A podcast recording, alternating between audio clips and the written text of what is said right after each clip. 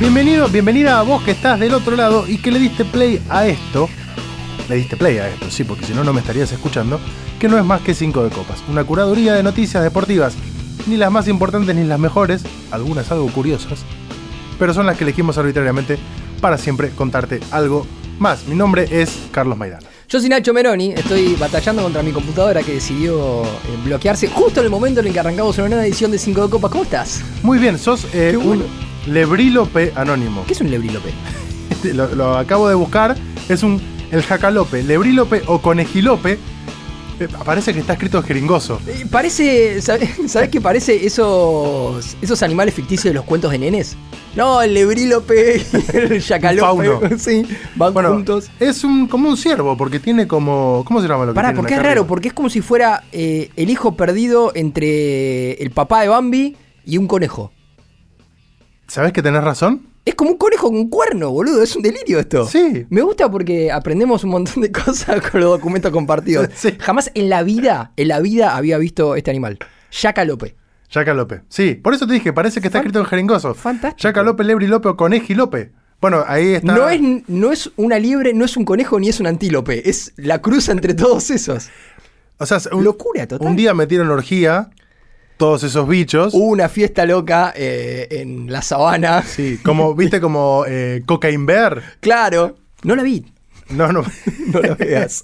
Pero es, no, o sí, mirala, es un gran concepto de película. Sí, sí, eh, hablamos de eso en otra edición de 5 de Copas que podés ir a buscar a Spotify. Sí. Si ya le diste like, si ya sos seguidor, eh, si tenés la campanita que te avisa cuando se Sí. publicitan, se publican, no publicitan, nuevos eh, capítulos. Sí. Y si nos seguís en la carta ganadora, si sos suscriptor. Sí, y también podés suscribirte a nuestro canal de YouTube, que es Exacto. gratis, y ver videos donde ah, estamos ahí diciendo pavadas. Sí, los mejores momentos, los highlights de lo que estás escuchando ahora.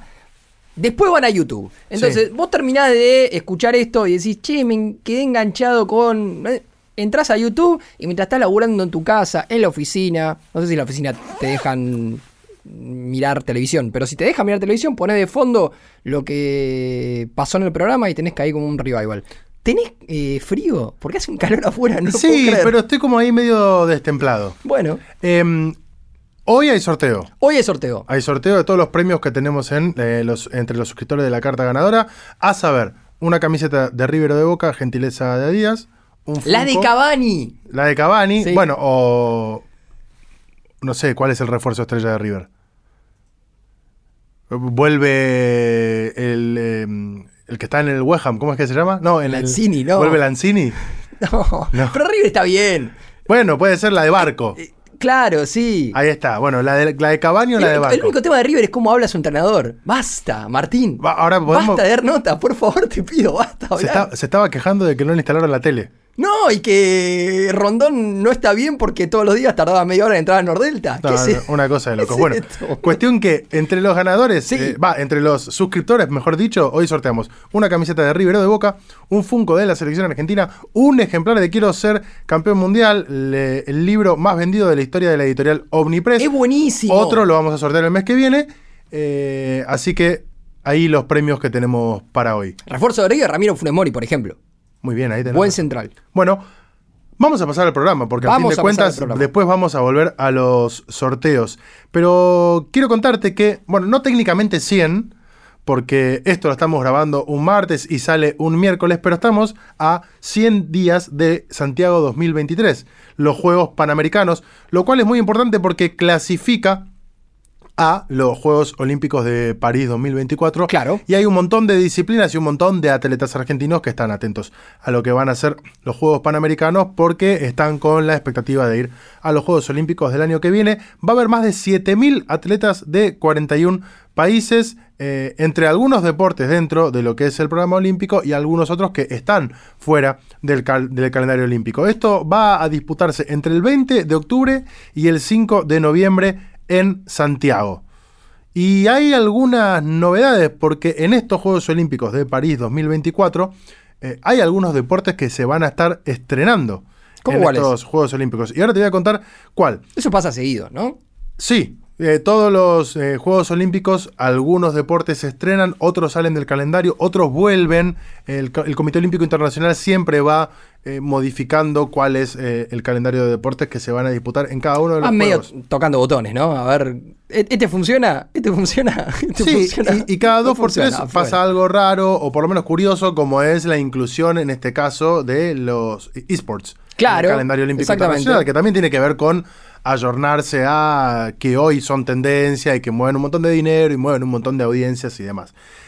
En total, en estos Juegos Olímpicos de Santiago 2023, en, perdón, en los Panamericanos, 21 modalidades van a dar plaza directa y otras 12 van a servir para lograr marcas mínimas o puntos en el ranking olímpico. Recordemos, para clasificar a los Juegos Olímpicos vos tenés modalidades que te dan plaza directa, por ejemplo, el eh, sudamericano de fútbol, donde es el, el preolímpico de fútbol, donde el campeón clasifica Claro, directamente. sí, sí. Y después hay algunos otros deportes en los que vos, en todo el calendario, entre un juego olímpico y el otro, vas sumando puntos y van clasificando según puestos en el ranking. Exactamente. Lo Bueno. explicamos acá en hace algunos sí, programas. hace algunos programas, pero bueno, la audiencia se renueva. Hay se dijo nunca 58 deportes diferentes, 47 van a ser del programa olímpico y 11 no olímpicos, pero 3 van a debutar en los Panamericanos. El breaking, que va a debutar como deporte olímpico en París 2024, y es una versión del breaking dance, Mira. break dance, de, que, ¿cómo podríamos definirlo? Como una danza urbana, Sí, básicamente. el baile que ves en las películas que están ambientadas en Los Ángeles.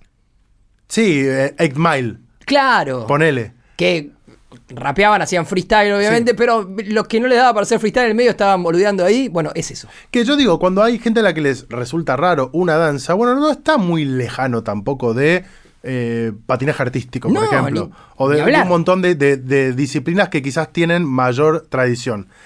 La escalada va a ser otro Sí. también de los de- deportes que va a debutar en los Panamericanos. Y por último lugar, el skateboarding. Bien. Skate. O sea, podría ir Tony Wallace. Hawk. Claro, exactamente. Sí, Tony Hawk también podría ir. Tony Hawk ya está grande igual. Sí, pero. ¿Cuánto tiene? Ya la hizo. No sé. Vamos Debe a ser sub 60 Tony Hawk. Mientras creo que sí. vos googleás, yo te, te sigo contando. A ver, ¿qué deportes se reparten plazas olímpicas eh, a París 2024? Eh, recordemos, 21 van a ser eh, por plaza directa y los que van a clasificar justamente directamente a los Juegos Olímpicos de París 2024 van a ser... 55 tiene Tony Hawk. Muy bien. Está impecable. Sí, Impecable. para todos los golpes que se debe haber dado, sí. ¿no? Está mejor que Dexter de Offspring, por ejemplo. Sí. ¿Qué juegazo el Tony Hawk Pro Skater 2? Bueno, si pones Tony Hawk en Google, primero te aparece la bio del Tony Hawk de Wikipedia y después te aparece la bio de Tony Hawk. Fantástico. ¿Entendés? Muy bueno. es espectacular. Mira, los deportes que clasifican directamente: boxeo, breaking, escalada deportiva, gimnasia artística, gimnasia rítmica, gimnasia de trampolín, balonmano, doma clásica, equitación, que no es la vegana, en este caso Claro. es con caballo. Sí, sí. eh, concurso completo de equitación, saltos de equitación, hockey sobre césped, natación artística, pentatlón moderno, polo acuático, saltos clavados. Me gusta Pentatlón moderno porque siempre pienso cómo será el Pentatlón antiguo, ¿no? Eh, seguramente gente, Distinta, por, No. a, a- a priori distinta. gente dispuesta a morir. Claro, sí, sí. Eh, eh, surf, tenis, tenis de mesa, tiro, tiro con arco y vela.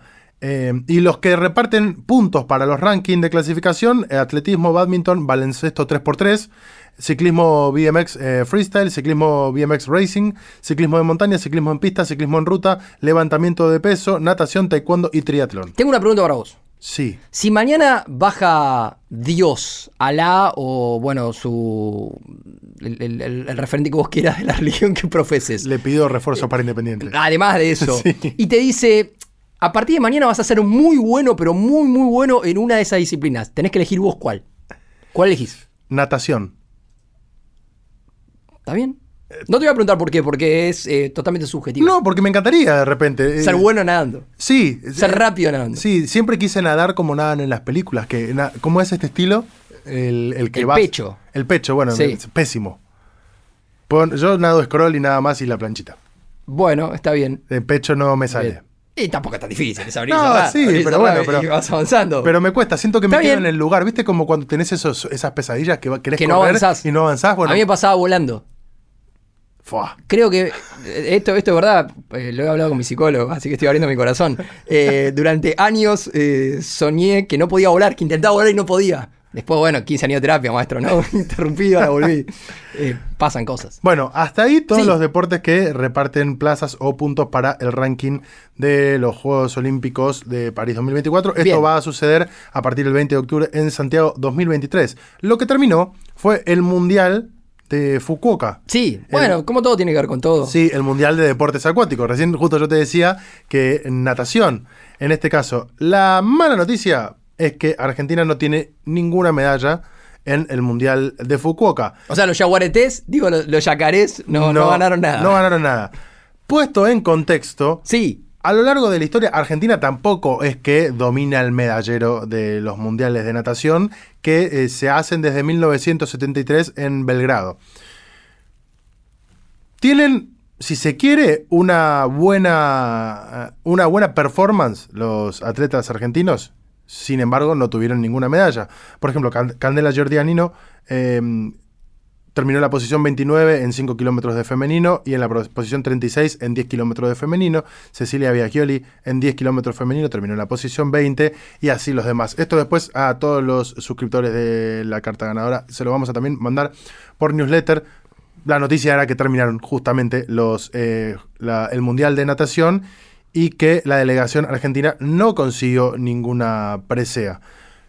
En general, para los atletas argentinos que se dedican a la natación, suele ser bastante difícil. Sí, Recordemos lo- los problemas que Te diría tuvo. para los atletas argentinos que se dedican a cualquier cosa que no sean los deportes donde Argentina eh, Lidera. está en la pelea o Tenis, fútbol. no sé si lidera o está en la pelea. Digo, hoy por hoy, si vos no jugás a fútbol masculino, básquet, y te digo que hoy el básquet un poco más complicado, y ya vamos a hablar de esa cuestión. Volei, también a partir de los últimos años, tenis y alguno que otro más que se me pueda estar escapando, hockey sobre césped Eh, femenino. masculino y femenino. eh, digo, es difícil aspirar a algo. Argentina no es una potencia deportiva sacando algunas honrosas excepciones. Sí. ¿Quién se te ocurre que pudo haber quedado en el primer lugar del medallero? Estados Unidos. Pues no. Estados Unidos quedó en el puesto número 3. Mira, ¿Quién se te ocurre que pudo haber China. quedado? Muy bien. China quedó en el puesto número 1. ¿Y quién se te ocurre que pudo haber quedado en el puesto número 2? Rusia. Australia. Mira. En Bueno, este está caso. bien, tiene, tiene toda la lógica del mundo. Sí. sí, sí. Rusia, en este caso, y si bien también lo vamos a ampliar en el newsletter, ¿Compitió Rusia? no. Claro. Porque. Rusia, a igual manera que con los deportes olímpicos y demás, hoy está sufriendo una veda de eh, los deportes Está baneado. internacionales en general a raíz de los conflictos con la- en la guerra con Ucrania. Exactamente.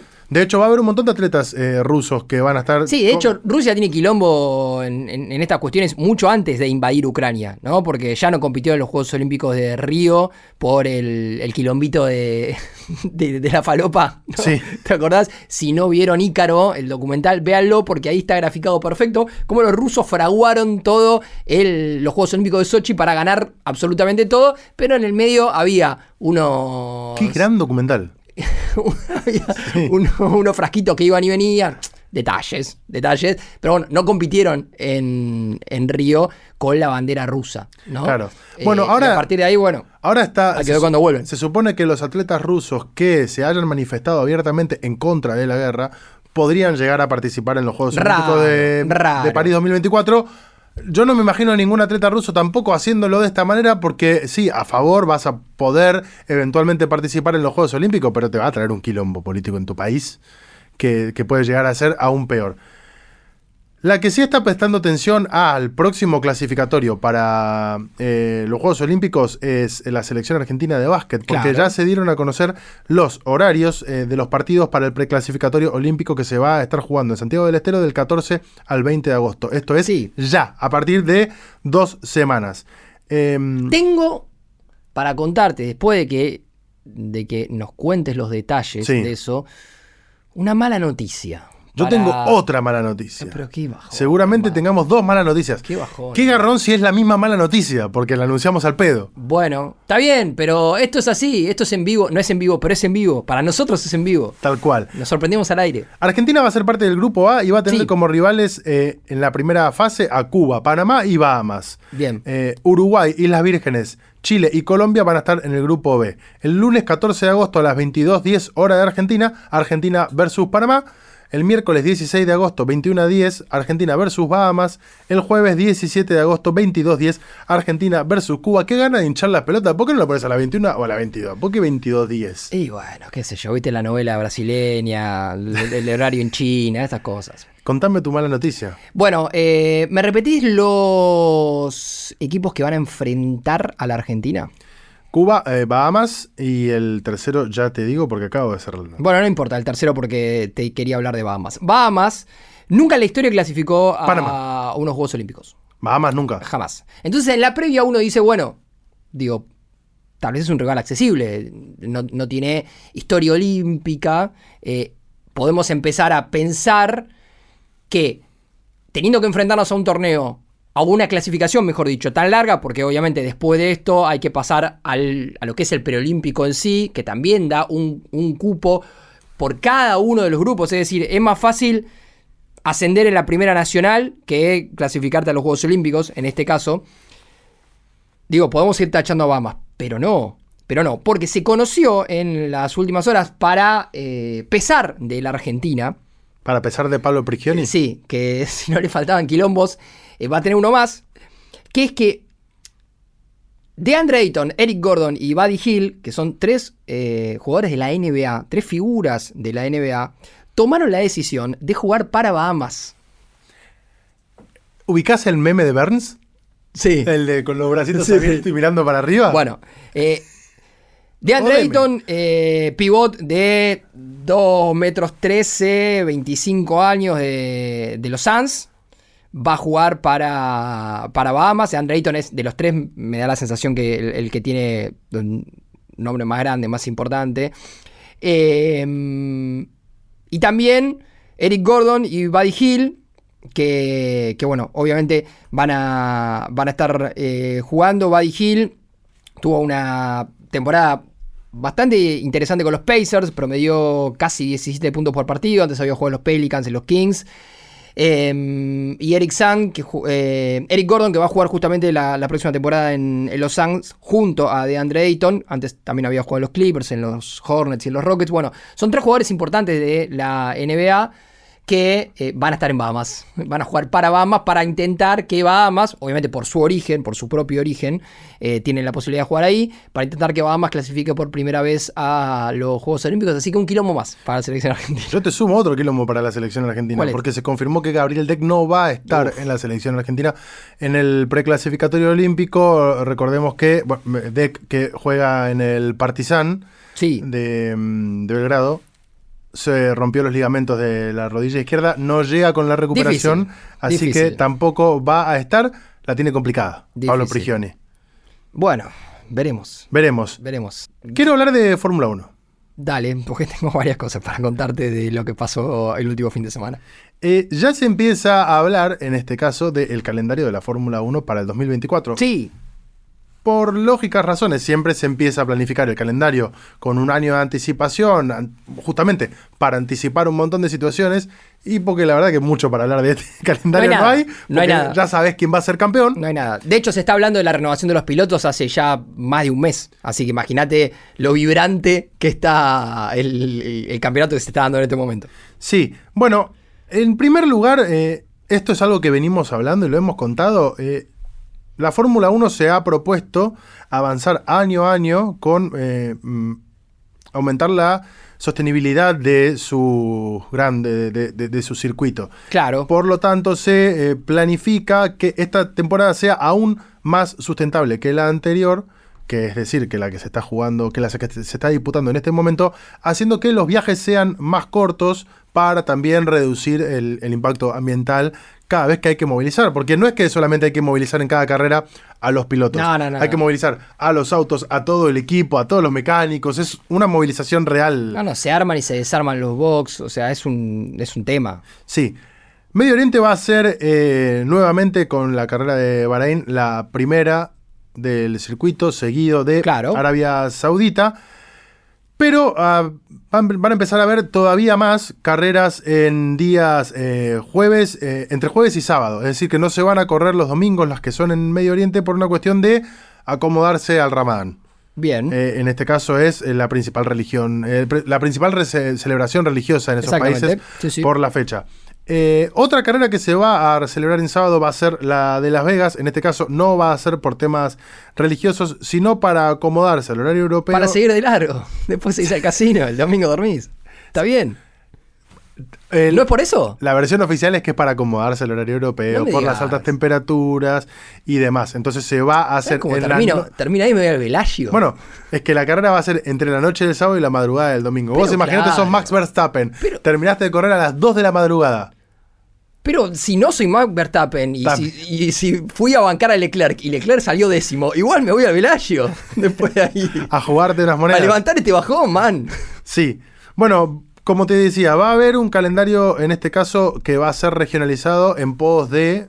eh, Sí, no mover tanto. Sí, no mover tanto. entonces las carreras de, en este caso de Medio Oriente, van a ser una seguida de la otra. Las de Australia, Japón y China van a tratar de juntarse también en los mismos fines de semana correlativos eh, para que justamente se pueda evitar tanto traslado de, de autos de pilotos. Sí, de aviones, equipos quilombo. Y demás. Eh, y otra que se va a modificar la fecha, en este caso va a ser la- el Gran Premio de México que se va a mover en 2024 de la fecha en la que generalmente solía caer, que era el fin de semana en el que se celebra el Día de los Muertos en México. En este caso la movieron para que justamente no coincida con una celebración tan tradicional. Está bien. Sí, va a ser la anteúltima del calendario, por ende Verstappen puede ganar otro título en la casa de Checo Pérez, ¿no? Algo que puede llegar a pasar en esta temporada. Sí. La el año que viene también puede pasar porque México va a ser la carrera número 20. eh, De este la, calendario. Y la última va a ser Brasil, Claro, claro. Eh, y el año que viene va a haber 24 carreras. sí. Va a ser el calendario más, eh, más extenso de la historia de la Fórmula 1. Hoy tenemos 21. Hoy tenemos 21 carreras. Sí. 21 carreras. El año que viene va a haber 24. Eh, es obviamente una apuesta importante de la Fórmula 1. Consciente la categoría de algo que, hablamos hace algunos programas largos eh, acá en Cinco de Copas, que es que hoy por hoy la Fórmula 1 está en un lugar de pelea seria contra los máximos eventos del mundo del deporte a nivel mundial. Ha crecido en, en audiencia y en popularidad. Zarpado, zarpado. Sí, de- de- a punto tal que, bueno, pero lo vemos, y, y oyentes nuestros y demás, lo vemos en el día a día. Lo charlabas vos el programa pasado. A raíz de un montón de otros productos aledaños a la Fórmula 1, como por ejemplo la serie de Netflix, tenés a un montón de gente que de repente antes no se acercaba al deporte y que hoy lo sigue. Eh, cuando hablábamos de, de la vuelta de, de Richardo a, a correr, ya lo conocían por la serie. Exacto. Eh, sí. A raíz de que esto va, se va a extender el calendario, también va a tener dos recesos más largos de los que Exacto. suele tener Sí, la. Fórmula 1 por una cuestión también de, obviamente, eh, armar mejor todo el calendario y no atomizar todas las competencias. Y del 1 al 3 de noviembre tenés Brasil. Así que si te gusta la Fórmula 1, el año que viene ya te podés ir eh, reservando los pasajes Para ir al- para, y- para irte a Brasil. Y después te vas a la playa. Claro, te- tenés Estados Unidos en Austin, tenés México, eh, el, el cambio este que, que vos marcás, y después tenés San Pablo. Cerquita. este, bastante cerca. Sí, Cerquita. tenés tiempo para ahorrar también, porque Por sale eso. caro la Fórmula sí, 1. Sí, sí, no, y sale caro el pasaje también. Sí, también. Pero bueno, digo, si, si podés ir a pagártela, pagátela. Y Sí. anda, anda para allá. Podés ir manejando hasta San Pablo Podés también. ir manejando a San Pablo. No te lo recomendamos. Pero, no. podés Pero si te gusta la podés Fórmula 1, manejando. posiblemente también te guste Sí. manejar. Eh, a ver, si te gusta la Fórmula 1, no sé eh, qué te estará pareciendo esta temporada. Hubo una nueva mm, carrera este fin de semana en Bélgica, en el circuito de Spa-Francorchamps. Sí. Una carrera particular, tuvo carrera sprint el sábado, que ¿quién puede haber ganado? Max. Perfecto, ganó Verstappen. Abajo de un aguacero, linda palabra, me gusta decirla. Eh, la carrera se atrasó, obviamente, pues llovía a cántaros mal cuando se, se tenía que largar. Fue divertida en un principio porque los pilotos eh, largaron y al toque la- se abrió como una ventana de 35, 40 minutos sin lluvia. La pista un poco que se secó después de hacer cuatro vueltas con el auto de seguridad. Entonces todos los pilotos, o la mayoría, tuvieron que pasar por boxes a cambiar las ruedas y poner eh, cubiertas intermedias. Y ahí empezó una carrera interesante que obviamente terminó ganando Verstappen porque pasa a los otros autos como si fueran conos caídos. Y esto es algo que quedó muy de manifiesto este fin de semana. El domingo en la carrera larga, Verstappen largaba sexto porque hubo una penalización por una modificación que hubo en la caja de cambios. Igual ganó. Igual ganó con diferencia. Y al igual que había pasado en la última carrera, igual le rompieron el trofeo. Cuando Otra vez, pero Terminó. ¿por qué? a Max Verstappen le rompieron el trofeo una vez más. Una vez más. Después de ganar una carrera más en Fórmula 1. No sé por qué está pasando esto. Para mí ya empieza a ser adrede. Y si ves el video acá, Para mí ya empieza a ser como la vandalización de gaturros. Te voy a decir dos cosas. Te voy a decir dos cosas. Eh, una, eh, quiero traer a colación un tuit que me pareció muy acertado. No, no recuerdo quién lo puso, fue un, una- un usuario de Twitter. Eh, si no, lo nombraría, obviamente. eh, pero me, hizo reír mucho porque puso a Max, no lo quieren ni los trofeos. Y, y un poco de razón tiene. Y lo segundo es que hubo una cuestión eh, como muy divertida, muy romántica, muy, muy de, de- cosita interna de la Fórmula 1, que es que si vos ves el video, están todos los integrantes del equipo Red Bull festejando y en el medio eh, están los trofeos. Hay un cartel de un lado que dice Supermax y hay otro cartel de un lado que dice Checo, algo de Checo. El de Checo es el que está cerca del trofeo Verstappen. No sé bien por qué razón, no sé bien por qué razón, todos se levantan y salen corriendo para adelante, principalmente Max. Y el cartel de Checo es el que se cae arriba del trofeo de Verstappen. Como cuando la- se le cayó la bandera encima a Macri. Claro. La bandera argentina. Exactamente. Le- Bueno, se cae el cartel de Checo. El cartel de Checo es el que tira el, el trofeo de Verstappen al piso y se rompe. Propongo dos cosas. Dejar de hacer trofeos que se rompan. Basta de hacer trofeo de cerámica. ¿Qué es esta boludez? Basta de hacer trofeos que se rompan. De acero inoxidable. Y segundo, como en las viejas épocas. al momento de darle el premio y que ya se sacó la foto, que venga un asistente y se lo Y lleve. se lo lleve. y se Por lo- favor. No, acá sí estaban queriendo sacar una foto o algo así, porque también estaba el, el trofeo para el equipo Red Bull. Es muy interesante ver cómo eh, Helmut Marko, uno de los dirigentes más importantes de Red Bull, en el momento que todos se tiran para adelante, agarra el trofeo del equipo y el de Verstappen lo suelta. Como diciendo, hacete cargo del tuyo. Y el cartel de Checo le pega al de Verstappen y lo hace mierda. Está buenísimo. Eh, fue una imagen divertida en el medio de una temporada que tiene a Verstappen con una diferencia tremenda confirmando que tiene el mejor auto, algo que sabíamos del arranque de la temporada, que es posiblemente hoy por hoy uno de los mejores pilotos o el mejor piloto. De hecho, este dirigente que, que, que le nombré recién, fíjense las cosas que pasan en la Fórmula 1, que si pasaran en el, en el fútbol, por ejemplo, sería un quilombo bárbaro. Helmut Marko, uno de los principales dirigentes de, mm, de Red Bull, Tiene el nombre de malo de Marvel. de malo Marvel, sí. Dice el otro día, bueno, después de la carrera de Bélgica, a Checo Pérez, que corre en su equipo, es uno de los dos pilotos que corre en su equipo, se le acabó el sueño de querer ser campeón del mundo.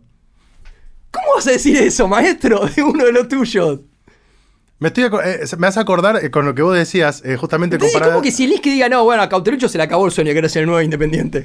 Yo me- maestro, ¿qué, qué Eh, es el, el- el pequeño momento paréntesis todo rojo que siempre hacemos en Sí. todos los programas, pero yo me acuerdo de 2009, segunda eh, vuelta de Américo Rubén Gallego, independiente como entrenador, va y pierde Mamá. 5 a 0 como visitante Con Banfield. en Lanús. Con Lanús. con Lanús, y el Tolo Gallego en conferencia de prensa muy sereno dijo, "Mm, yo ya acá la tengo muy claro, a mí los jugadores no me van a llevar puesto, vamos a limpiar al que tengamos que limpiar después de este papelón. Brillante. Muy bien. Brillante. Bueno, más o menos lo que acaba de decir este, este muchacho. Que no quiera venir a salir campeón. ¿Y a qué viene Checo Pérez si no es a salir campeón? Bueno, eh, mostrando también que el equipo Red Bull está encolumnado atrás de Verstappen y que en algún punto las ansias de Checo de querer ser campeón del mundo molestan un poquito puertas adentro. Igual, de todos modos, parece que Checo va a, a seguir, ¿no? En, en Red Bull.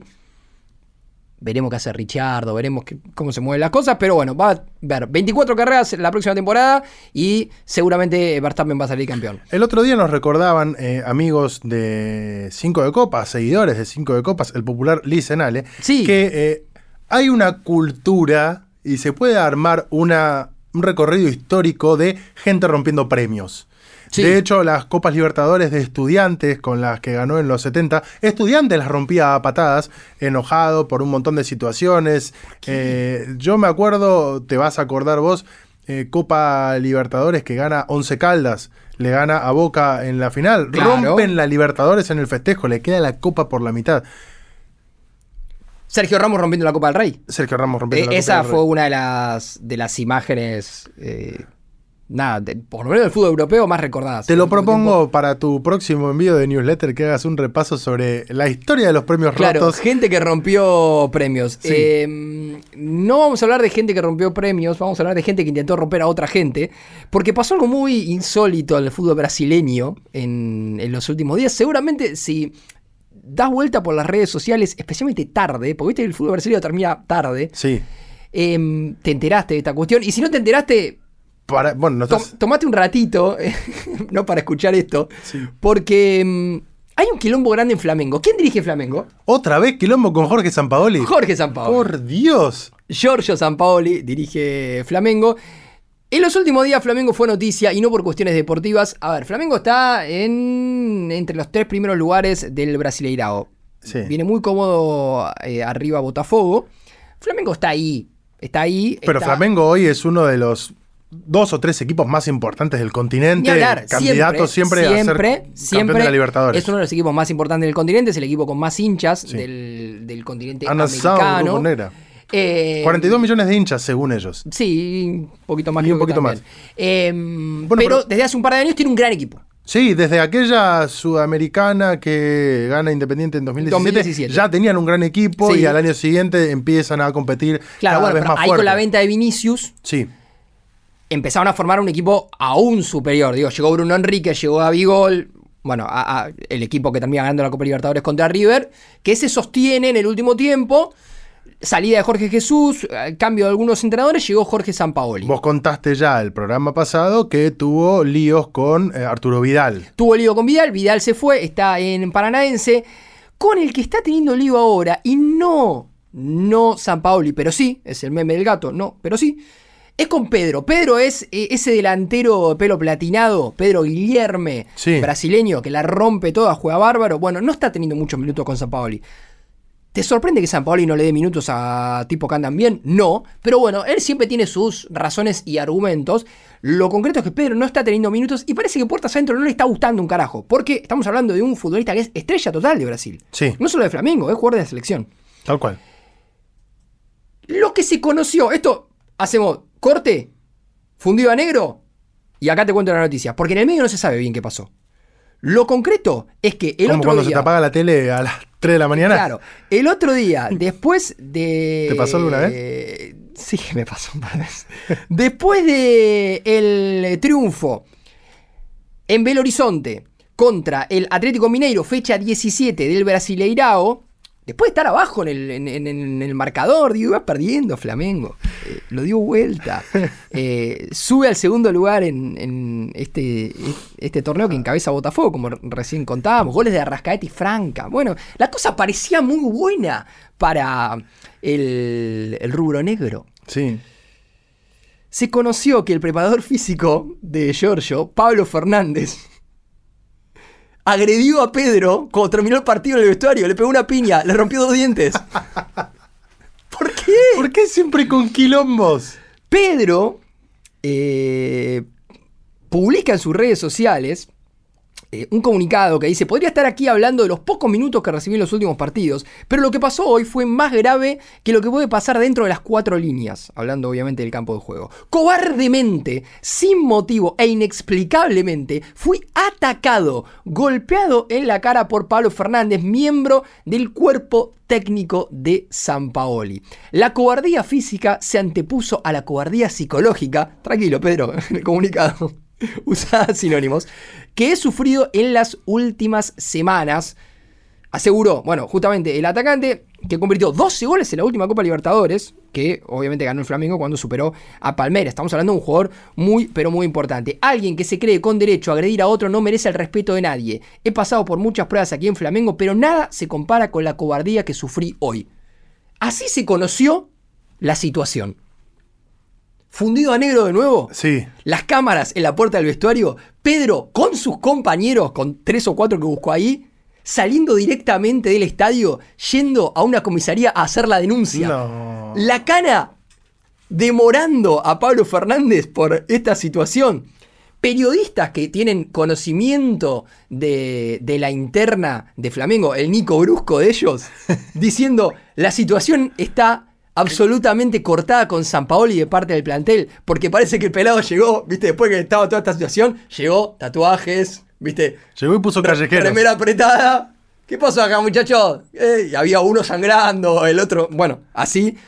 Eh, la violencia no es. La violencia no es la respuesta. dijo Gardel el va a tocar con los Beatles en la plaza del y- barrio. bueno, y eh, al parecer el plantel le dijo, no, muchachos, esto no es lo que tenemos que no lo tenemos que manejar de esta manera. Y dicen los periodistas que están más cerca de Flamengo que el plantel medio que le soltó la mano a San Paoli. Pasaron varios días de esta situación. San Paoli publicó en sus redes sociales un, un comunicado, obviamente, donde, Estoy podrido de los comunicados.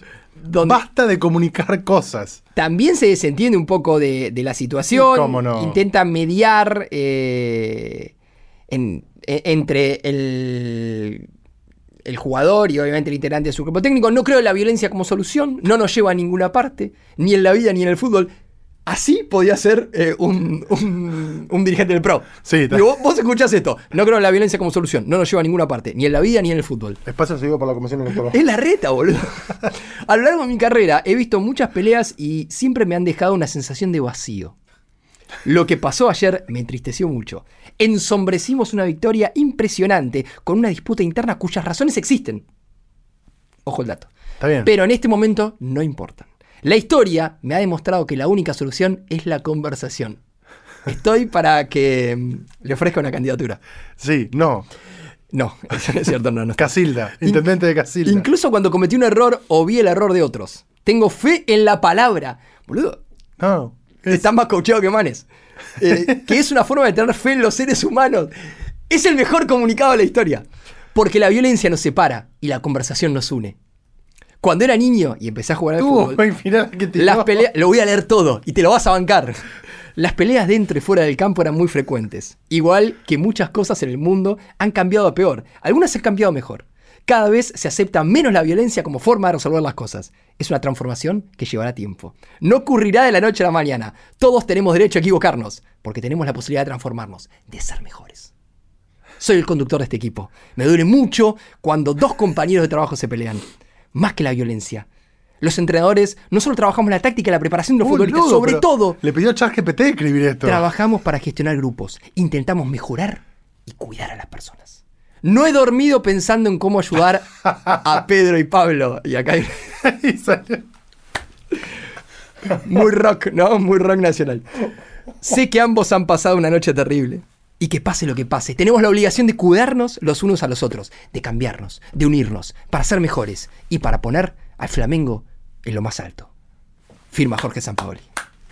Esa lágrima que corre por tu mejilla, Carlos Maidana, es seguramente la que no corre por la mejilla de la dirigente de Flamengo que le quieren dar un toque. Pero sí debe ser la que le corrió, pelado. la que le corrió por la mejilla a Pedro Sí, después sí, de que le bajaron sí, los dientes. Creo que las palabras de Jorge, que son muy poéticas, eh, y que obviamente tienen un- una linda esencia, Sí. no reflejan el sentir de los dirigentes de Flamengo que echaron a Pablo Fernández. el preparador físico le "Mira, esto no puede pasar. Eh, no es oficial, obviamente, a esta hora, pero no, no va a continuar. Eh, por lo menos es lo que indican las noticias que están llegando desde Brasil. Así que veremos cómo sigue la situación. Jorge Sampaoli, eh, todo esto eh, era para leerles el comunicado, que, Les- era- que es maravilloso. Les mando un gran, un gran abrazo a mi amigo Ezequiel Sher, que, al que quiero mucho en, en este caso. Y que es un fenómeno total. Sí, quizás haya tenido que ver con todo eso. que Seguramente, está- seguramente. eso que está escrito. ¿Viste que eventualmente los clubes le piden a su afición alguna cosa? Me gusta que digas afición. Sí, a su hinchada le Sí. pide alguna cosa ante una situación Plata. violenta. tipo independiente. Bueno, a veces le piden plata, a veces le piden que no hagan lío, a veces le piden mayor apoyo. Sí. Bueno, en este caso, el Valencia le pidió a sus hinchas que no coman pipas en el estadio. Excelente. Pero te te voy a decir algo, te voy a decir algo. Parece ridículo, pero alguien tenía que pedirlo. Basta de las pipas en la, en la cancha de fútbol, man. No, ¿qué, qué, qué Es el, snack- uni- es el único lugar del mundo donde se comen pipas. ¿Pero qué snack te gusta? Cualquier cosa, papa frita, boludo. Escúchame, ¿por qué se comen pipas en el fútbol? ¿Alguien me puede explicar? Vos vas a las canchas y todo el mundo está comiendo pipas. Como en el- la vida nadie come pipas. Todos comen pipas en la cancha. de Yo creo que si fútbol. hacemos un, como un recorrido por los kioscos de la ciudad de Buenos Aires, no encontrás pipas, pero sí las encontrás en, el- en los estadios de fútbol. Sí, y en los kioscos que están cerca de los estadios. Sí. Porque es como medio. Eh, es, es casi como una tradición. Claro, es como pasa, pasa, la vos- además, vos vas caminando y escuchás populares, populares y pipas. desmitifiquemos algo. Comer pipas es lo más incómodo del mundo. Bueno, ¿por qué le pidió el Valencia a su afición que no coman pipas en el estadio? Porque es una mugre, básicamente. Bueno, eh, tiene que ver con eso. Es que las cáscaras de la pipa, ubicás la pipa, la tenés que pelar Sí. y comer. Para, antes que sigas, hay dos maneras de comer pipas. La manera a la que te estás refiriendo, que es morder la pipa, sacar Sí. eh, la semilla y tirar la cáscara, o comértela con la cáscara. Conozco gente que se ha comido pipas con cáscara y que después de un tiempo dijo, che, pero son muy duras estas, ¿por qué le gusta a la gente? Porque te está comiendo la cáscara, maestro. Claro, pero vos cómo las comes. Yo no como pipas, pero si... eh, Bien, como toda persona de bien. Claro, eh, la abrís, eh, la cáscara tiene un poquito de sal ahí, y- pero te mandás la semillita. Bien, perfecto. Sí, sí, sí. No, porque hay gente que, la, que así directamente, onda maní. No, ¿Entendés? igual- Se está y- comiendo la cáscara. Y yo, en general, en la vida no soy sucio, no tiro la cáscara al piso. Pero está bien, pero ¿dónde metes la cáscara de la pipa? Esta es una. En un bolsillo. Esta es una discusión que había que dar. ¿Cómo vas a meter la cáscara en un bolsillo? En algún lugar que no sea el piso. Porque ¿sabés qué es lo que pasa? Pasa lo que pasó en el Valencia. Las cáscaras atraen ratas y se obstruyen las tuberías. En el estadio del Valencia están con quilombo de rata porque la gente come pipas. Pero perfecto, basta de comer pipas. Basta. Así Está que, muy bien las pipas. O- eh, ojalá que eh, el, el mercado de las pipas siga vigente. ¿no? no estamos tirándonos contra todo un rubro. Pero, ¿por qué se comen tantas pipas en el estadio? Basta. a tal punto, a tal punto, es un problema que ha sido y que se ha dado en Mestalla.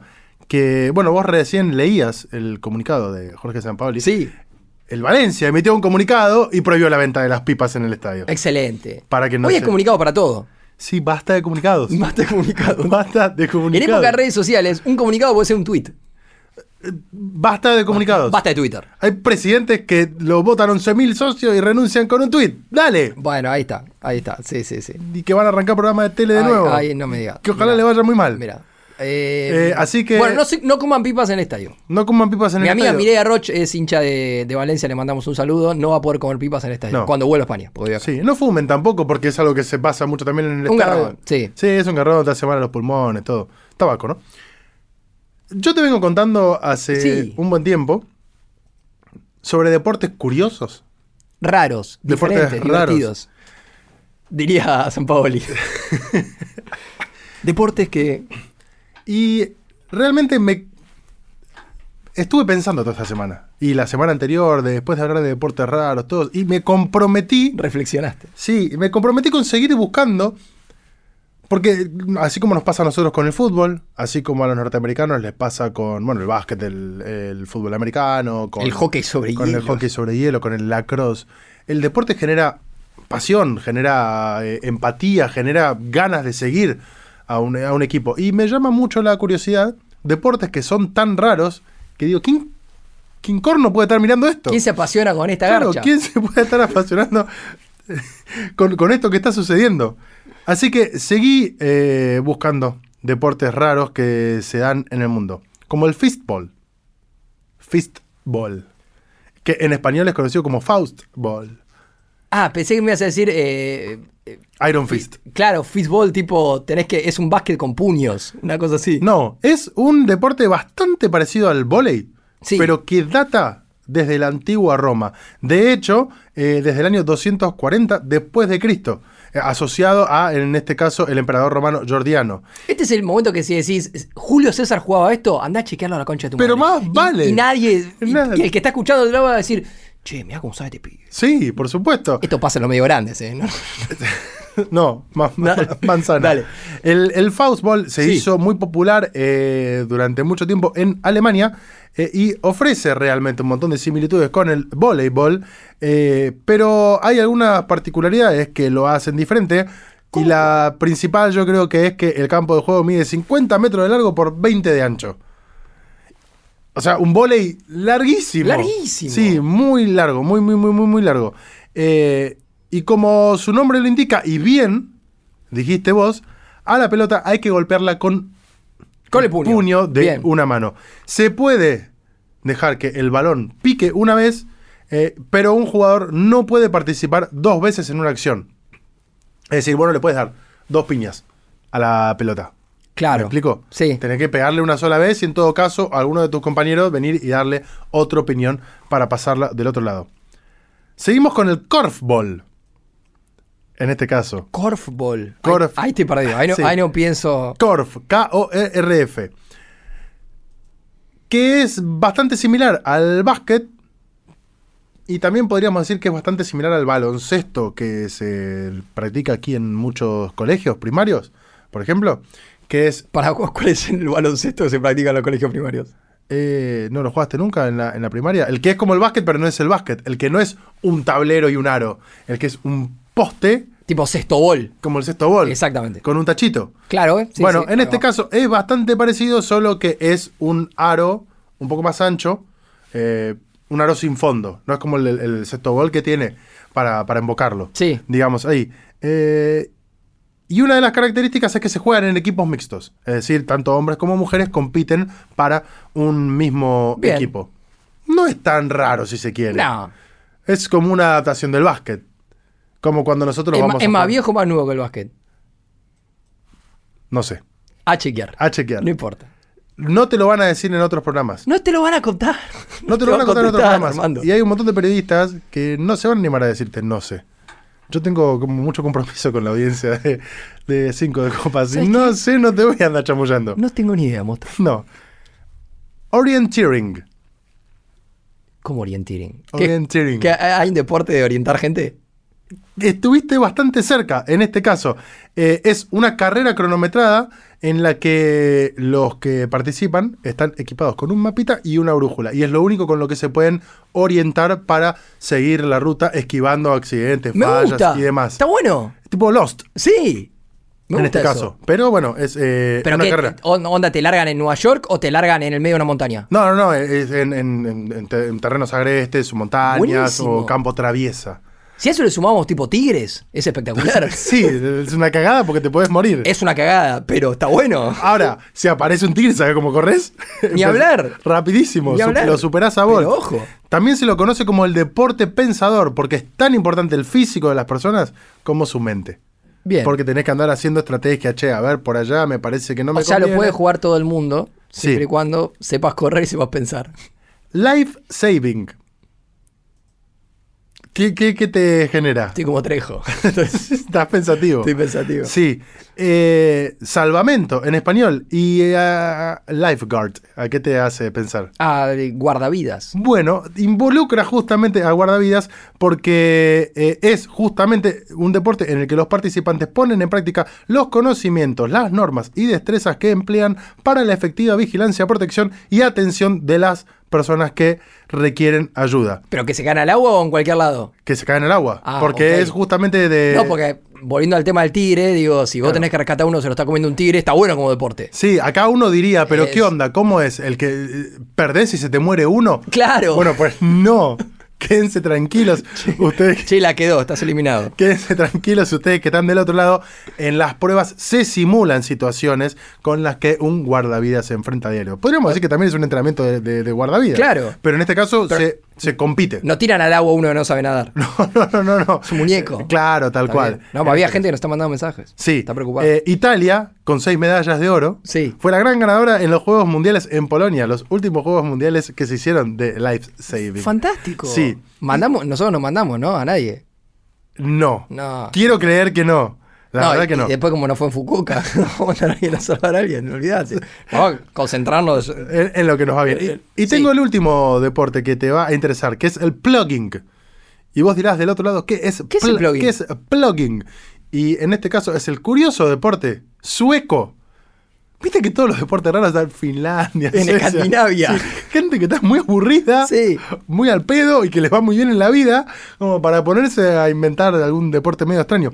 Bueno, en este caso es un deporte que combina estas dos actividades: correr con recoger basura.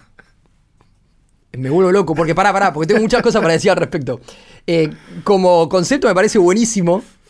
Me parece buenísimo. Eh, no sé si es, no es un poco, si es poco higiénico, pero me parece bueno. O, es muy higiénico, porque al fin de cuentas cuidas el medio ambiente. Sí, está bien, pero digo, si vos tenés que juntar basura corriendo. eh, Algo que hace eh, un montón de gente que, algo traba- que, que que hace trabaja. Maldiva de acá hace un montón de tiempo. Eh, podés correr el riesgo de clavarte un vidrio, una botella. Ahora, en Suecia, ¿cuánta basura hay en el piso? Bueno, ¿sabés cómo nació? Porque este- va- vamos a jugar el- en la matanza, digo, vamos a hacerlo bien. ¿no? Somos potencia acá. Estamos potencialmente ante las puertas de ser potencia de. No, vamos al Seamse, camino a la casa de mis viejos. Practicás ahí, boludo, y es, el Camp Nou. O sea, compite el sindicato de camioneros. Olvídate. ¿Sabés cómo queda puntero en el mundo? somos, somos Estados Unidos. ¿Sabés cómo nació este deporte? Nació en 2016 y lo creó el corredor sueco Erik Alström. ¿Y sabés por qué lo creó? Porque estaba bastante, hincha- bastante hinchado la pelota de correr en los parques y tropezarse con basura que la gente Excelente, iba dejando. excelente, Entonces dijo, excelente. estoy hinchado los huevos de correr por este parque tan lindo y tropezarme con esta lata que algún sucio dejó o las pipas de algún Claro. hincha que salía de la cancha de ver a... ¿Qué equipo hay en Suecia? Cu- Cualquiera. El. El Boca de ellos. Sí, el Gotemburgo. Sí. qué sé yo. El nombre viene de la contracción de la palabra sueca pluck, El Malmo, el de Latan. pluck up, que es recoger, y la palabra inglesa jogging. De ahí viene plugging. Eh, y en este caso, el concepto consiste en aprovechar una carrera semanal para recoger la basura que vas encontrando en el camino. Se hizo muy popular y se hizo muy popular en redes sociales en Suecia, porque un montón de gente sale a correr, empieza a levantar la basura y, bueno, justamente empezaron a limpiar los parques y demás. Yo quiero retomar de nuevo esto que vos decías y traerlo para acá. Y recién te mencionaba a camioneros. ¿Sabes el quilombo que te arma el sindicato? Pablo Moyano te hace una. te para el país porque dice me te está iba- sacando. Te iba a decir algo, te iba a decir algo. Que no se entere el gobierno de la ciudad porque deja sin laburo a 500 personas. Muchachos, a partir de mañana vamos a hacer plugin y cada uno tiene que, ¿no? Se queda sin laburo. Bueno, eh, pero me parece una buena iniciativa. Eh, Me parece bien, me parece divertido. Eh, El no- récord mundial está en ¿Hay realidad. récord mundial de Sí, esto? En la Ciudad de México. 4.000 personas han hecho plugin en un día. Pero creo que son alrededor de 10.000 personas las que lo pueden hacer regularmente en la India. Comentó aquí el creador en este caso, Excelente. Eric Alstrom, a Reuters. En un evento que se realizó en 2019, posiblemente de 2019 a la fecha. Lo que está robando, ¿no? El creador. Y bueno, pero acaba de inventar un deporte. ¿Vos inventaste Sí. algún deporte? No, No. no, no, estoy lejos de, de ser bueno en cualquier cosa. Si querés, podemos empezar a cranear alguno con Yo nuestros dije, oyentes. yo te dije, eh, para mí el Kidditch con la modificación que te planteé el programa pasado funcionaría. En TikTok los videos de plugin tienen actualmente más de 11 millones de visitas. Y hay grupos en Facebook de gente que se junta a hacer plugin. Yo hago plugin. ¿Viste? Los, los nombres de los grupos de Facebook son espectaculares. Sí, y después comparten. Fans del plugin. Y después comparten memes. Claro, sí, sí. Comparten memes, eh, putean algún. ¿Sigue abierto Facebook todavía? ¿Alguien Sí. tiene Facebook? Sí, yo tengo Facebook, no lo uso, pero vos lo tenés también. Sí, pero porque nunca lo cerré. Bueno, hasta ahí el plugin. Bueno, me gusta. si me querés, gusta. y están todos invitados a hacerlo. Podemos hacer la selección de cinco copas de plugin. y Sí, a- tengan cuidado, pónganse guantes, todo para no. No, no, no. Es un deporte que a priori, me imagino, tenés que estar muy equipado. Sí. Porque la gente deja cada cosa en en la calle, levantás y. Yo ente- eh, me imagino que es encima te es un te deporte. una lata de brama. A, a- a medida que vas recorriendo más distancia, se pone más dificultoso porque vas avanzando, vas avanzando, vas avanzando y tenés cada vez más peso. Sí. Bueno, tiene bueno, su pero, dificultad. pero calculo que debe haber un recorrido, tenés que tirarlo en algún lado. No es que de repente tenés 15 bolsas al, al hombro. debe ser difícil. Vas corriendo Bueno. y sos como el Papá Noel de, de- de- de la basura. ¿Qué sé yo? Bueno, hasta ahí los deportes extraños que hoy me competen. ¿Tenemos evento? Tenemos evento, señor. ¿El evento está más cantado que despacito? ¿Más Sí. cantado que el feliz cumpleaños? Sí. ¿Más cantado que el negro Rada? Qué gran escena la de, la de mm, eh, Tiempo de Valientes.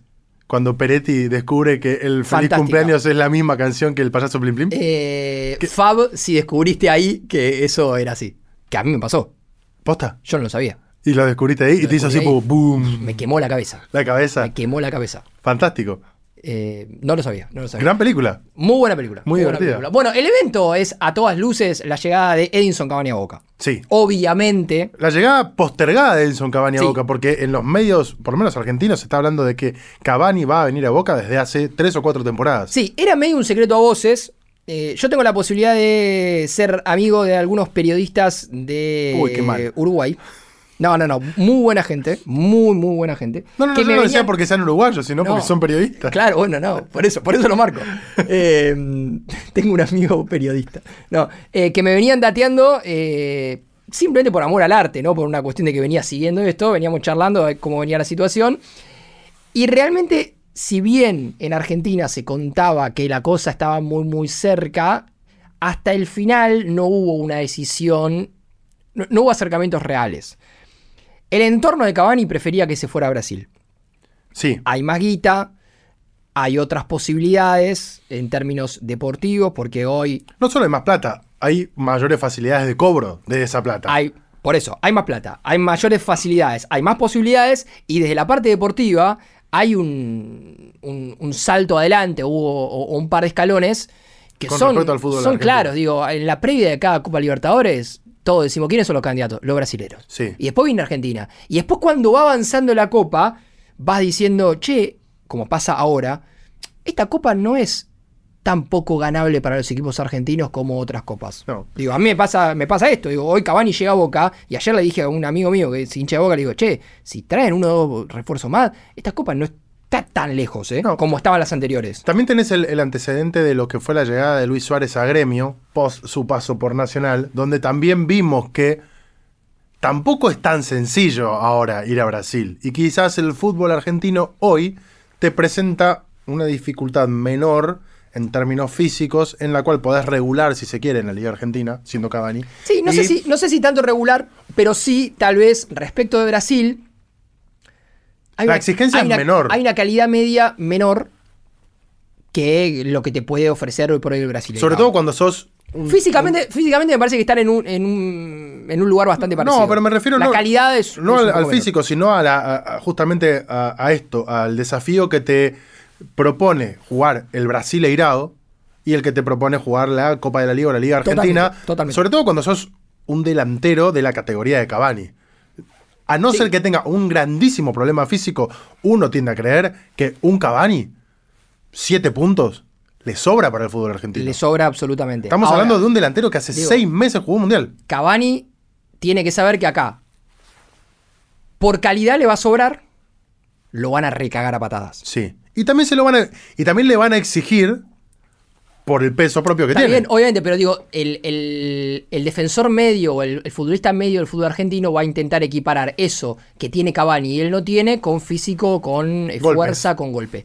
Eso Cavani obviamente lo tiene que saber. Calculo que lo sabe. Cavani no, no, no viene de jugar del fútbol europeo, Bueno, surgiendo pero, del fútbol pero, europeo. pero, y acá vamos a, a plantear los peros para después decir lo que nosotros dos pensamos de, de esto.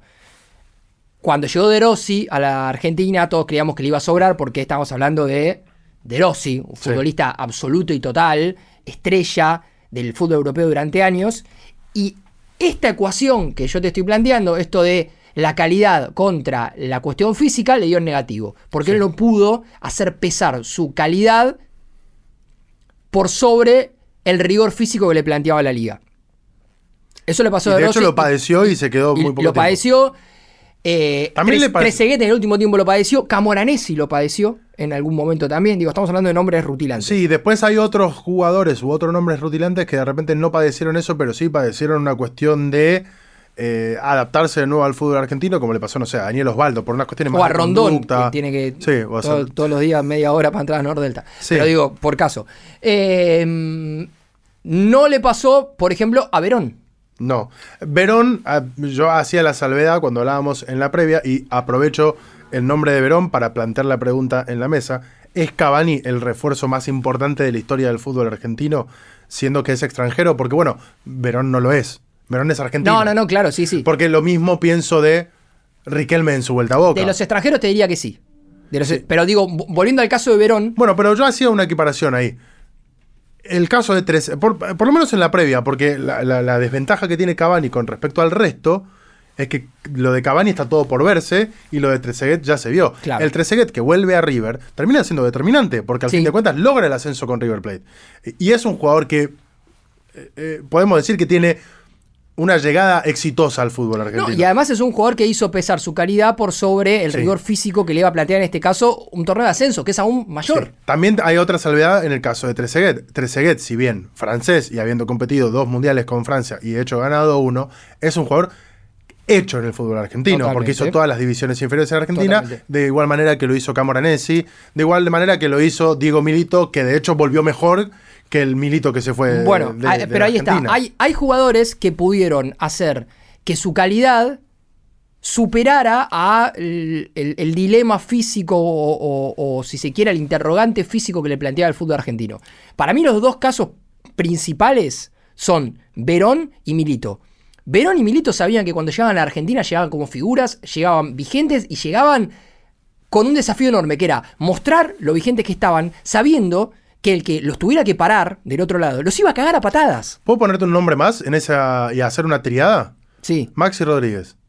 sí, total, totalmente. Por el momento en el que vuelve Totalmente. y el desafío que encontraba, que era salvar a Newell del descenso, no solo lo salva del descenso, lo saca campeón. Ni hablar. Eh, y, y al fin de cuentas la carrera de Maxi Rodríguez termina eh, redondeando un cierre bárbaro, porque también cuando se va al fútbol uruguayo, y podemos decir que el fútbol uruguayo por supuesto que está escalones por debajo incluso del, del ascenso argentino, termina saliendo campeón en Peñarol. Sí, pero por eso, a priori, en, en el primer análisis de la llegada de Cavani a Boca, a mí me parece que el gran interrogante es ese. Si Cavani va a poder hacer pesar su calidad, que la tiene, que es indiscutible. Para mí Cavani es uno de los 5 o 6 mejores delanteros que ha dado Sudamérica, por lo menos de lo que yo vi. De los máximos goleadores del, del mundo. Pero más allá de, de los números que son incontrastables desde la subjetividad, yo tengo 35 años, Cavani es uno de los 5 o 6 mejores delanteros que yo vi en mis 35 años de los surgidos en Sudamérica. Ahora bien, esa calidad que es indiscutible, hay que ver si a los 36 años la puede demostrar en todo su esplendor en el fútbol argentino, sabiendo cómo el fútbol argentino, y digo fútbol argentino como un colectivo, va a intentar que Cavani no la muestre, que es con patadas, con marcas muy férreas, con dispositivos tácticos muy ajustados, con equipos que en definitiva se van a terminar reorganizando en función de Cavani, porque vos vas a recibir a Boca siendo un equipo de mitad de tabla para abajo y viene Cavani y la máxima preocupación del técnico va a ser cómo frenamos a Cavani. Después vemos si Paul Fernández, si Barco te sube por un costado, si Fabra, pero primero el ABC, frenemos a Cavani y después vemos qué, vemos qué hacemos. Entonces, a partir de ahí Cavani es el que va a tener que brillar por sobre algo bastante complicado que le va a plantear el fútbol argentino. Si puede hacerlo, creo, creo, como, como decía recién, para mí es, eh, y yo coincido en esto, para mí es el mejor refuerzo no argentino que, que ha llegado eh, al, al fútbol argentino en, en la historia reciente. Me queda eh, ahí solamente el, para mí, eslabón perdido de todos esos nombres que hicimos, que es alguien que en la previa podía plantear todo este tipo de cosas, pero que sus propios problemas físicos no le permitieron ni siquiera ver si el rigor físico rival lo podía frenar, que es el caso de Cebolla Rodríguez. Sí. Porque Cebolla Rodríguez, si bien yo creo que está por debajo de Cavani, juega en esa liga, juega en esa élite. Un jugador Sí. que estuvo d- 12 años en un altísimo nivel Al en Europa, jugando mundiales, siendo figura de su selección, no siendo un goleador, un jugador que metía muchos goles, pero eh, su propia cuestión física le, le impidió tener un desarrollo. De hecho, Sí. lo que siempre decimos, más allá de ser hinchas, digo, los que vemos el fútbol, es que en los pocos momentos que se lo pudo ver a Cebolla Rodríguez jugando en el fútbol argentino, demostraba una diferencia con el resto abismal. Sí, no sé Pero si. jugaba se- de 10 minutos. No sé si Cebolla Rodríguez encaró el periodo independiente de la manera más profesional posible. Por supuesto. ¿no? Eh, más allá de las cuestiones que, que acarreaba a nivel físico. Digo, él tenía que enfrentarse a un presente en un club grande de la Argentina y me da la sensación que lo que hacía fuera de, de, la cancha no tenía mucho que ver con eso. Y no digo que se fuera de joda, digo que si vos viajás en la semana a Uruguay, volvés de los siete días de la semana, estás tres en Uruguay, es muy difícil mantener un, un- un nivel físico para jugar al máximo nivel. Recién nombrábamos a, a Verón, a Milito y a Maxi Rodríguez, ni hablar de Riquelme. Ni hablar, ni hablar de Riquelme, ni hablar de Tevez. Para mí, lo, lo de Riquelme está obviamente a la altura o supera a esos tres que nombramos. Y digo, por eso como yo creo que también lo supera, ni, ni lo nombramos, estamos hablando de algo mucho más reciente. eh, la, la vuelta de Tevez eh, para mí fue muy importante. Porque Tevez venía de jugar la final de la Champions. Sí. Tevez venía de, de un, de un lugar muy alto. Yo no sé si Tevez terminó siendo para Boca lo importante que fue Riquelme cuando volvió, o Verón para Estudiantes, o Milito para Racing, o Maxi Rodríguez para Newells. Pero que la vuelta representó algo parecido para el hincha, incluso más por ser un ídolo, a lo que está representando esta llegada de Cavani, yo no tengo ninguna duda. Ninguna duda. Sí. Después, bueno, obviamente con el diario del lunes podemos decir, fue bueno, fue malo el paso de Tevez, estuvo a la altura de la expectativa, seguramente no, pero fue bueno. No puedo decir que haya sido malo el paso de Tevez. No, no, no. Pero por eso yo hago la, la- la salvedad de lo de Cavani por el hecho de ser un delantero extranjero, de ser un jugador extranjero en este caso. Me parece que como extranjero termina siendo el más rutilante, porque al fin de cuentas, Sí, eh, con una carrera ya hecha, podría pensar, si se quiere también, para emparentarlo con un uruguayo, mientras aprovechamos y ya estamos cerrando y vamos a hacer el sorteo, el regreso de Francesco a River sí. en, eh, en los 90. Por eso, por eso estamos hablando de la historia reciente. Porque Sí. si, si nos vamos a la historia pasada, podemos hablar de, de llegadas de jugadores importantes o que llegaron no siendo tan importantes y terminaron siendo muy importantes. Caso, no sé, Alexis Sánchez jugó Sí. en River y después terminó teniendo una carrera brillante en Europa. Iturbe jugó en River. Eh, Iturbe jugó. Iturbe. Eh, el caso Francesco. Y bueno, estamos hablando de eh, que en la historia reciente hay varios jugadores muy importantes. En la historia larga del fútbol argentino hay varios jugadores muy Pero importantes de, extranjeros. que de 2000 llegaron. para acá, yo creo que hoy es uno de los nombres que, si no es el más importante, Sí, para mí es el más eh, importante. Está primero o segundo. Es el máximo goleador de- Del Paris Saint-Germain. Del Paris Saint-Germain. Eh, no, bueno, el máximo goleador del Paris Saint-Germain ya es, eh, es Kylian Mbappé, obviamente, Sí. pero durante mucho tiempo y hasta hace algunos partidos, porque literal, esto fue hace creo que seis meses, el máximo goleador de la historia del PSG era, era Edinson Cavani. Es junto a Luis Suárez el uruguayo más exitoso de, de los últimos años. Sacando a Forlán que ya se había retirado, ¿no? Sacando a Forlán, digo, estamos hablando de un delantero top total. Sí, total, y yo total, creo que- que podría seguir jugando en Europa. Sí, sin dudas. Y yo creo que esta, esta cuestión la vamos a ver emparentada a un nivel rutilante de un regreso o, o de, de una llegada al fútbol argentino cuando vuelva alguno de los campeones. Cuando vuelva Di María central. Bueno, exactamente. Ahí, por lo menos con la, la expectativa que te genera. Después veremos el recorrido. De hecho, también después veremos el recorrido de Cavani en Boca.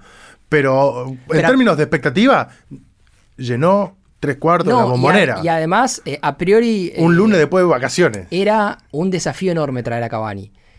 Y la verdad, ayer alguien me decía, es una movida de jaque. Porque traer a un jugador como Cavani puede arrastrar a otros jugadores y puede generar un efecto contagio en el equipo que genere también resultados deportivos. De repente, por alguna Ahora. razón extraña, eh, quedó Eden Hazard libre del Real Madrid. Yo que te veo con la camiseta del Real Madrid. Y se armó una, un- un- una cuestión en redes sociales que Hazard a boca. ¿Sabes lo que pasa? Y, y acá eh, hay que darle la derecha a, a Román y a la dirigencia de Boca en, en- en algo. Venimos escuchando hace mucho tiempo que la dirigencia de Boca hace todo mal, que el consejo de fútbol, que Sarasa, que Sarasa, que Sarasa. Se acaban de anotar un plenazo. esta es toda de Román, no solo es toda de Román, sino que esta ha demostrado en las últimas horas, especialmente, con el video de Román con los jugadores Fluminense, con Marcelo, con Isco comentando la foto de Marcelo, que Riquelme para los jugadores de nuestra generación, figuras, es un ídolo. Ander Herrera, Entonces, que hace poco estuvo en, en la cancha de Boca y quería conocer a Román, aparte de conocer la bombonera. Y, y Román hoy es, si bien no en lo formal, sí en lo real, el máximo dirigente de uno de los tres clubes más importantes de Sudamérica. Sí. Entonces, que además tiene un significado enorme para un montón de futbolistas que nunca, nunca pisaron Argentina. Entonces, con ese combo, ¿cómo vos te negás a un llamado de Riquelme? Messi, sin ir más lejos, eh, posterga sus vacaciones para venir a la despedida de Riquelme. Pero digo, vos sos, no te digo Hazard, Sergio Ramos, los nombres se están nombrando. Sí. Te llama- el famoso te llama Riquelme. sí. Digo, de mínima lo pensás. Sí. De mínima lo pensás. Y eso es algo que no le pasa hoy por hoy a ningún club de Sudamérica. Porque ningún dirigente de ningún club de Sudamérica le hace temblar los pies a figuras a ese nivel como Riquelme. Porque en todo caso y se eso lo hay hace que te- decirlo también. ¿eh? En todo caso se lo hace temblar el club. Flamengo te llama y te moviliza. Sí, y, y te, y te pone una oferta arriba de la mesa tremenda, pero Pero Riquelme te llama. lo hace previo a eso. Claro, y te Cuando genera- Riquelme te llama y te dice, ¿querés jugar en Boca? Si vos sos Sergio Ramos, mínimamente lo pensás. Después decís, sí, no, me interesa. ¿Cuánto hay? Bueno, vemos. Ahora, Flamengo te viene con la otra. ¿Querés jugar en Flamengo? Hay tanta guita. Esto que te digo, Ander Herrera, que hace dos meses estuvo en la cancha de Boca porque es hincha de Boca y que toda la vida quiso ver a Boca. Y si de repente ahora recibe un llamado, Isco firmó con el Betis hace dos semanas. Ayer comentó una foto de Sí. Marcelo con Román. ¿Cuánta magia junta? Si hace tres semanas, un mes, Román lo llamaba a Isco, con Cavani ya cerrado. a Isco Alarcón, uno de los mejores futbolistas españoles del- de, de los últimos años, le temblaban un poco las piernas. Y no te digo que le decía que sí, pero un poco le temblaban las piernas. ¿Sabes lo que es Isco jugando en Boca? Digo, entonces, también en, en el medio de, de la crítica fácil a, a- a Boca y al Consejo de Fútbol y a Riquelme como dirigente, también estas cosas hay que analizarlas un poco, porque otros clubes Sí. ya querrían tener un tipo que estar en la puerta tan Oh, fácil. pero que no. Vos dijiste recién hay que darle la derecha a Román en la dirigencia de Boca. El que no le dio la derecha fue justamente Edison Cavani, que se le sacó el brazo. a- Señor, por favor, abuelo. sacó el brazo a, a- a- Amor, Pero, a Jorge Amor. Jorge, no lo toques. No, lo toques. Sí. Momento de sorteos, Sí. lo estuve haciendo y eh, grabé la pantalla como siempre. Vamos. Mientras vos estabas conversando en relación a la llegada de Cavani. Y tenemos que decir que el ganador, en este caso varón, él, de la camiseta de Adidas, de River o de Boca, es Leo Michel. Así Bien. que nos comunicaremos con él, veremos qué camiseta quiere. El libro de. Quiere, perdón, el Funko en primer lugar, Mayra Alomo. Y Bien. el libro, quiero ser campeón mundial. Acá estamos repitiendo ganador porque ya se ganó una camiseta de Boca y es nuestro suscriptor internacional, Aldo Pluganú, que está en México. Así ¡Mirá! que se lleva también el libro. Tenemos ¡Qué que hacer el envío hacia México. para vos que estás escuchando esto, Aldo se ganó una camiseta que Y- fue de, de Boca o de River. De Boca. De Boca. Sí. Y ahora se ganó eh, un, un cómic, el cómic más vendido de la historia de Omnipress, de, obviamente en relación a- al título de la selección argentina, por ser suscriptor de la carta ganadora. Sí, así que si vos estás del otro lado y todavía ¿Cuánto no se suscribiste. ¿Cuánto paga? Poquito. Sí, 3 euros. Paga Eh, 3 paga tres euros por mes. sí. Y lo que se ganó. ¿Eh? En dos meses. Muy bien. Eh, Este así podés que- ser vos también. Sí, vos estás del otro lado, la carta ganadora.com.ar, te puedes suscribir y vas a recibir nuestro newsletter, tenés un montón de cosas y ya estamos pensando en algunas otras cositas más. Aldo, Aparte- algo, subí algo a redes sociales. Eh. Sí, Dale, como que no. Sí, eh, subió las historias de cuando Sí, llegó la sí, claro. camiseta. Contale a un amigo. Sí, yo estaba muy ahí preocupado con que la camiseta llegue a México. Porque Sí, viste que sí. los acá la, la- la aduana eh, cada dos por tres frenan. Es una camiseta de Boca. Sí, no, ¿Qué es frenan. esto? ¿A México? No, a- a, a México el 9 de julio. Sí, acá. Claro. Así que, bueno, para los que están de. Saludos a la gente de la aduana. Sí. Eh, suscríbanse y a la gente de la aduana si se quiere suscribir, la cartaganadora.com.ar. Totalmente. Y si se encuentra cosas que creen que podemos regalar, también Que escriban. la manden tres agujas el estudio. Sí. Después le pasamos la dirección. Agradecimiento justamente a la gente de Tres Agujas, a Pablo aquí en, en donde estamos grabando, a Nacho Garteche y a toda la gente de Posta y a todos los oyentes que están de A vos, Carlos Maidana. Gracias a vos, Nacho Meloni. Y síganos, eh, obviamente en Spotify, tienen que darle a la estrellita, nos ponen cinco estrellas, le dan a la campanita para que les avise cuando se publican los nuevos capítulos. Tienen que ser suscriptores en nuestro canal de YouTube. Sí, Hashtag 5 de copas. Sí. Eh, tenemos un canal de difusión en Instagram, también nos pueden seguir ahí. Eh, y bueno. Eh. contenidos en las redes sociales, arroba Carlitos Maidana, Arroba arroba Nacho Perón. Y bueno, ahí está todo. Ahí tiene todo. nos vemos. Dale, nos vemos. Chao.